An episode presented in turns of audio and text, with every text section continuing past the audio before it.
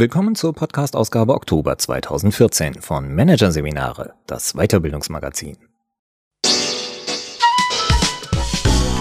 Dieser Podcast wird Ihnen präsentiert von Konkurrenzberater.de, Wettbewerbsbeobachtung für den Mittelstand.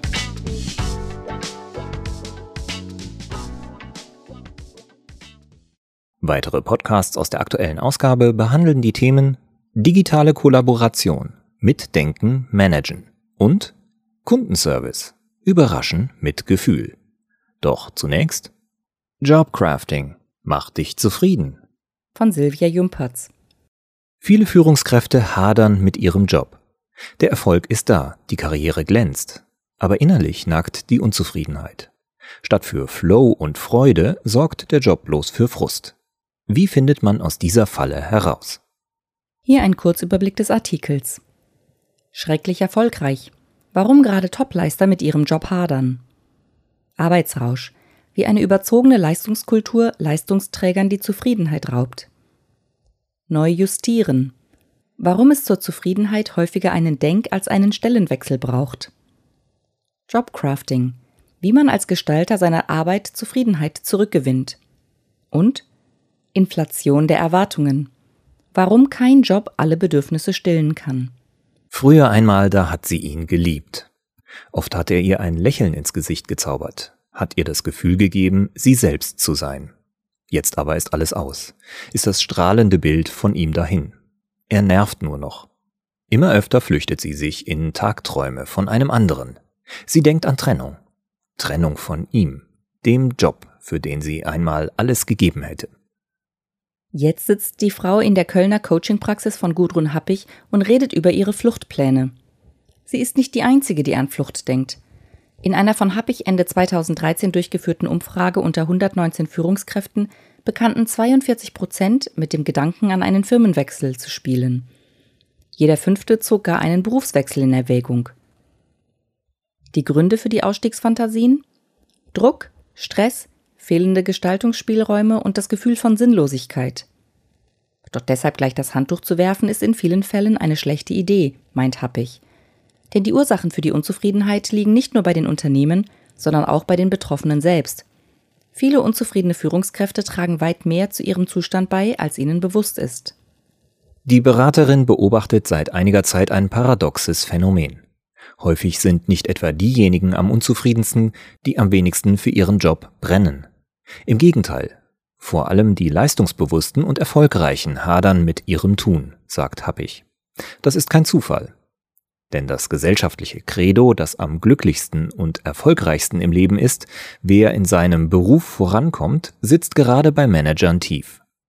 Folglich drücken sie auf den Powerknopf und drücken und drücken, bis sie irgendwann dort ankommen, wo sie gar nicht hinwollen denn auf dem Weg nach oben verändern sich häufig die Arbeitsinhalte und Rollen. Mit der Zeit entfernen sich die Turbo Executives immer weiter von dem, was ihnen ursprünglich einmal wichtig war im Job. Das Tückische ist, dass sich zum Beispiel auf dem Weg vom Mittelmanagement ins Topmanagement oft nur Nuancen verändern, erklärt Gudrun Happig. Daher bemerken die Betroffenen lange nicht, dass ihre Arbeit immer weniger mit ihren Interessen und Neigungen zu tun hat. Negative Gefühle versuchen sie durch Mehrarbeit zu verdrängen. Der äußere Erfolg soll dann die innere Leere kompensieren, erklärt Happig. Alle Hoffnungen richten sich ständig auf den nächsten, scheinbar logischen Karriereschritt.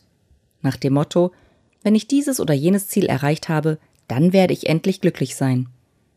Ein Trugschluss, der viele in einen Teufelskreis exzessiven Jobhoppings treibt, weiß die Beraterin. Wird der Leidensdruck zu groß, sehen einige keinen anderen Ausweg mehr als den kompletten Berufswechsel. Dabei sind die wenigsten tatsächlich im falschen Beruf, stellt Happig klar. Das, was unzufriedene Manager aus ihrer Sicht viel häufiger brauchen, ist eine ehrliche Selbstbefragung. Was ist mir wichtig? Brauche ich wirklich die gehobene Führungsposition mit noch mehr Mitarbeiterverantwortung? Oder zählen für mich nicht doch die Inhalte meiner Arbeit mehr? Wo erlebe ich mich kompetent? Wo habe ich das Gefühl, etwas bewegen zu können, das mir am Herzen liegt? Und auf was von dem, was ich heute tue, bin ich wohl in 30 Jahren noch stolz? Klingt simpel. Trotzdem müssen Coach solche Präferenzen oft mühsam unter der Kruste der Erfolgskarrieren ihrer Klienten hervorkratzen. Doch das lohnt sich, ist Happig überzeugt. Wer sich diese Fragen ehrlich beantwortet, stellt meist fest, dass er nicht die Firma oder gar den Beruf wechseln muss, um wieder glücklicher zu werden. In 99,9 Prozent der Fälle reicht es, sich innerhalb seines Jobs oder Unternehmens neu zu justieren.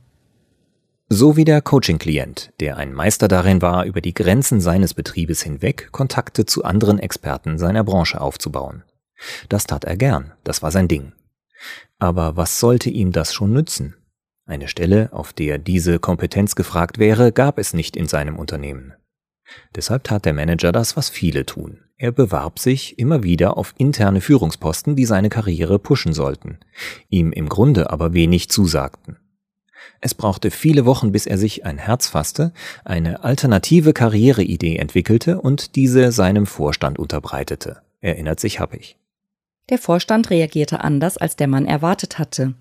Er war rundweg begeistert vom Vorschlag des Managers, zukünftig hauptberuflich Lobby- und Verbandsarbeit für das Unternehmen zu leisten.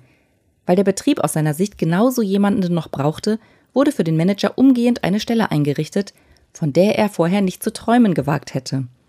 Heute kontaktet er nach Herzenslust und ist froh über die eigene Courage.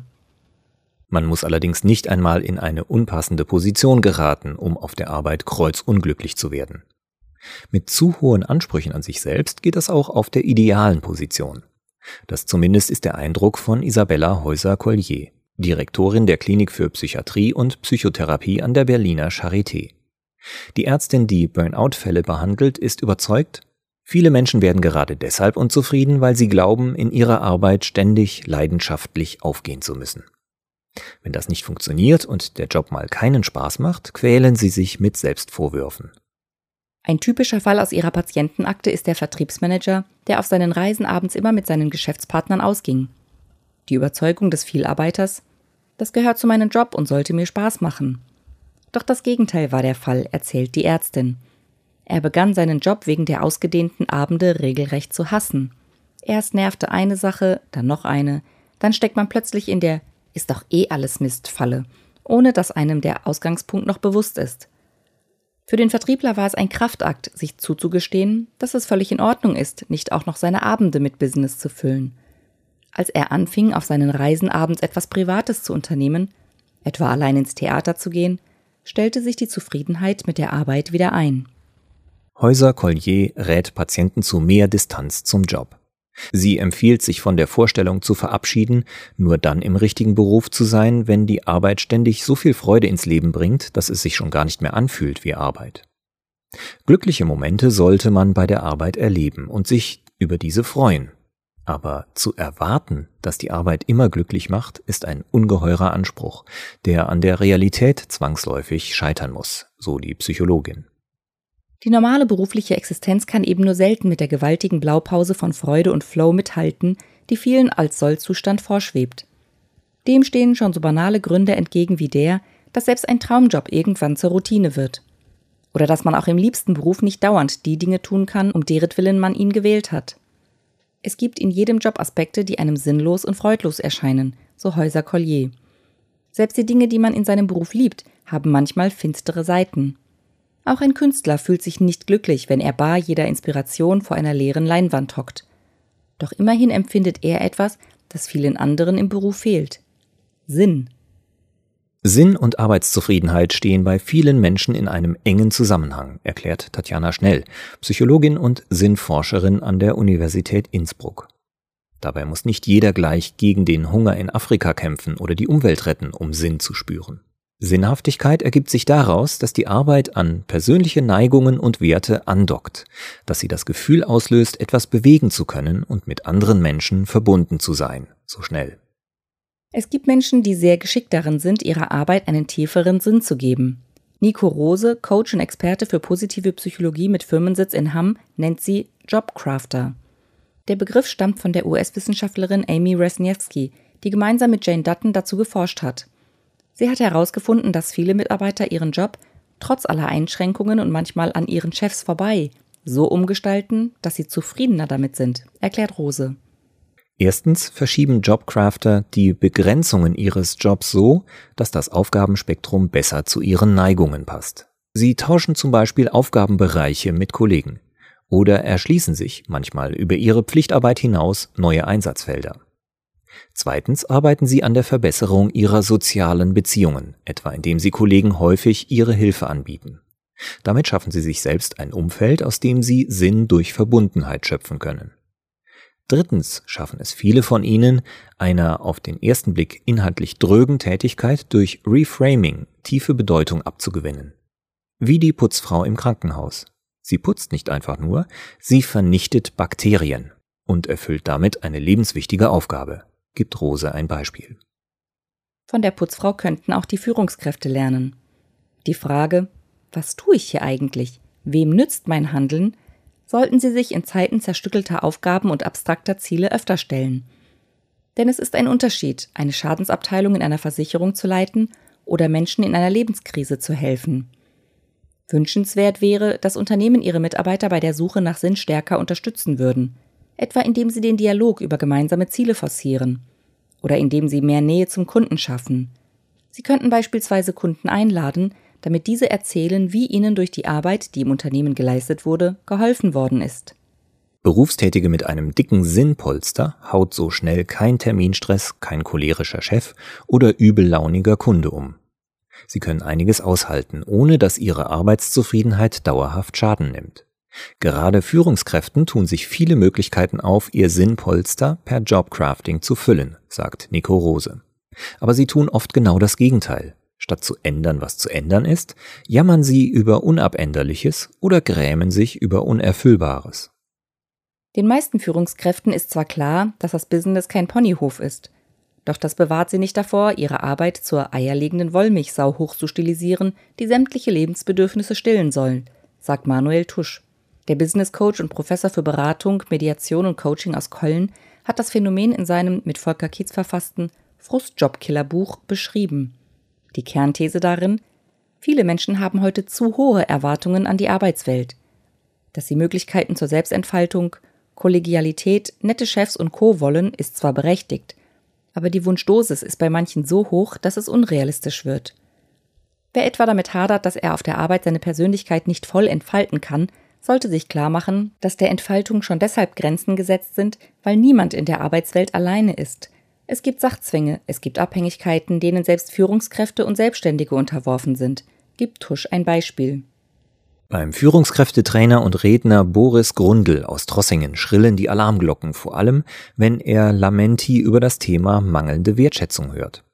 Viele, die über zu wenig Anerkennung klagen, glauben, im Job ein Recht auf automatische Zuneigung zu haben, meint Grundl.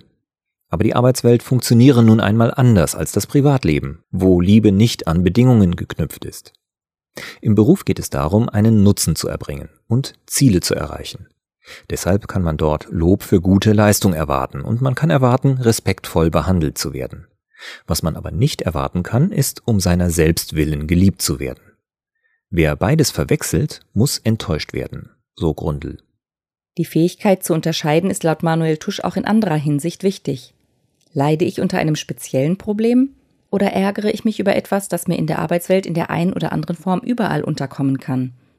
Ist das Problem weit verbreitet, sollte man die eigenen Ansprüche besser ein Stück weit reduzieren. Man sollte ein Risikomanagement mit seinen Erwartungen betreiben. Von allem etwas, von nichts zu viel, rät Tusch. Das heißt nicht, alles klaglos hinnehmen zu müssen. Im Gegenteil. Man wird oft erst handlungsfähig, wenn man um ein paar Illusionen ärmer ist. Es gilt, seinen Teil der Verantwortung zu erkennen, ihn anzuerkennen und dann zu erfüllen, sagt Boris Grundl. Wer sich etwa klar macht, dass es normal ist, dass der Chef Ergebnisse fordert und kontrolliert, weil das zu dessen Job gehört, der kann aufhören, sich darüber zu ärgern. Stattdessen kann er sich Strategien überlegen, die ihn weiterbringen, ohne dass sie das Kontrollbedürfnis des Chefs verletzen. Statt sich in einen einzelnen Frustfaktor zu verbeißen, lassen sich Kräfte für anderes mobilisieren. So war es auch bei einer Klientin von Gudrun Happig. Die Managerin beklagte sich bitterlich darüber, dass ihr Chef sie nie lobte. Irgendwann fragte Happig die Klientin, was wäre, wenn bei einem Gentest herauskommen würde, ihr Chef ist unfähig, Anerkennung zu geben? Die Frau starrte sie an. Ja, was wäre dann? Schließlich fiel der Groschen. Dann würde es sich ja gar nicht lohnen, darum zu kämpfen. Ein kleiner Gedankentrick. Doch er half, das Thema Cheflob zumindest so weit abzuschließen, dass der Kopf wieder frei war für anderes. Das muss auch der Chef der Managerin mitbekommen haben. Denn irgendwann kam sein Lob. Ganz von allein.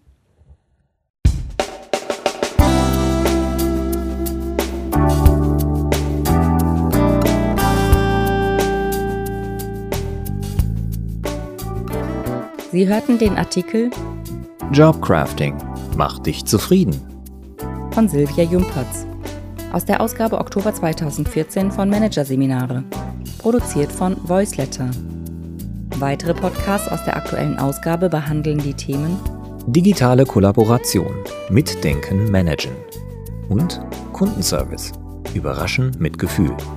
Weitere interessante Inhalte finden Sie auf der Homepage unter managerseminare.de und im Newsblog unter managerseminare.de/blog.